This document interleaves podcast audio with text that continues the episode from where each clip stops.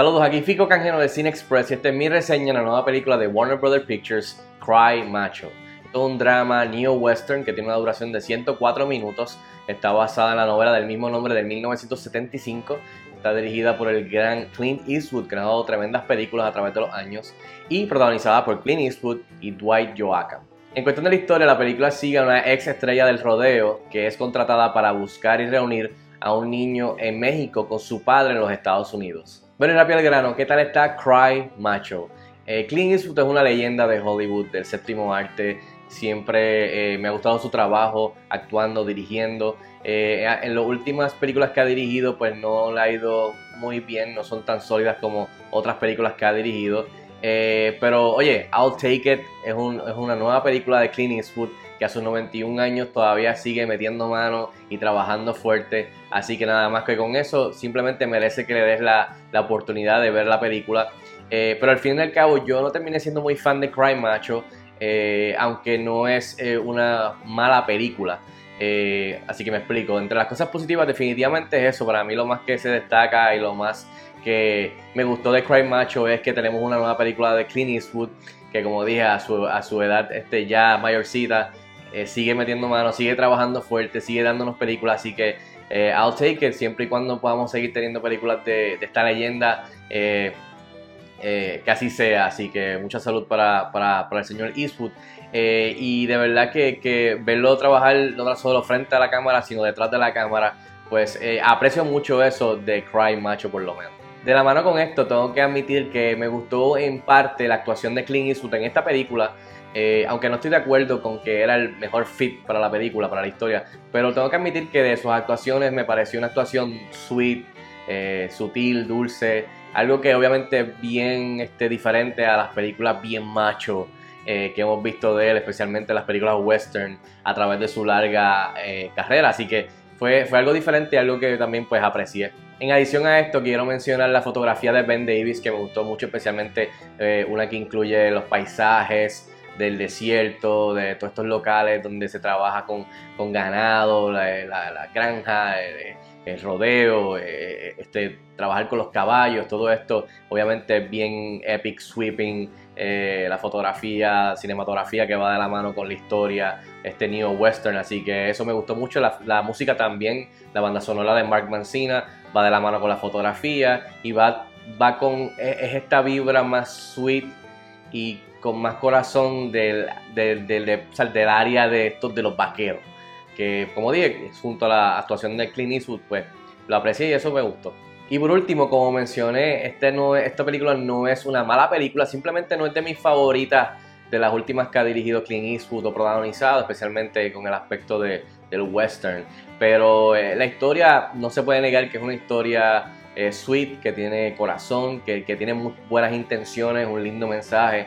Pero aparte de eso, no es muy memorable, no tiene mucho impacto emocional y al final del día, pues no, no me marcó, o sea, no conectó conmigo. Ahora, del lado negativo de cosas que quizás no funcionaron para mí es eso, la historia. La historia eh, usualmente en las películas de Clint Eastwood la historia es uno de los, uno de los fuertes, o sea, es un guion bastante inteligente, bastante eh, recogido, diría yo, eh, y poderoso en cuestión de los temas que explora. Este no es el caso con Crime Macho.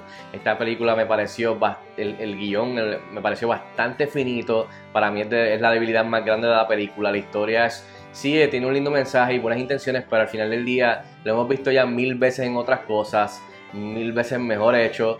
Eh, no tiene ningún tipo de, atracción emocional, diría yo, no, me, no conecto conmigo, no me agarro desde el principio ni, ni, hasta el final.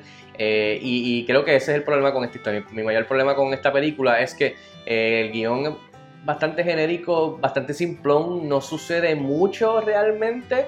Es una buena historia de coming of age donde el personaje de Clint Eastwood se convierte en este father figure de este nene mexicano eh, que obviamente se odian, pero se tienen que ir este, eh, a la calle eh, juntos por obligación, por diferentes razones, y al final termina siendo amistad, una amistad bien linda. Ya lo hemos visto anteriormente y creo que de la manera que se cuenta en la película, tampoco es nada del otro mundo en cuestión de ejecución. So, por eso digo, para mí ese es el mayor problema, que esperando una película de Clint Eastwood, dirigida por Clint Eastwood y protagonizada por Clint Eastwood, it's, it's, I mean, it's okay, pero no es nada wow. Eso me lleva a que dentro del guion los personajes aparte del personaje de Clint Eastwood, que quizás adentramos un poquito, o sea, conocemos o exploramos un poco de él, de su pasado, de lo que le ha sucedido desde entonces, de la manera que se lleva, su personalidad, un poco superficial maybe por encima.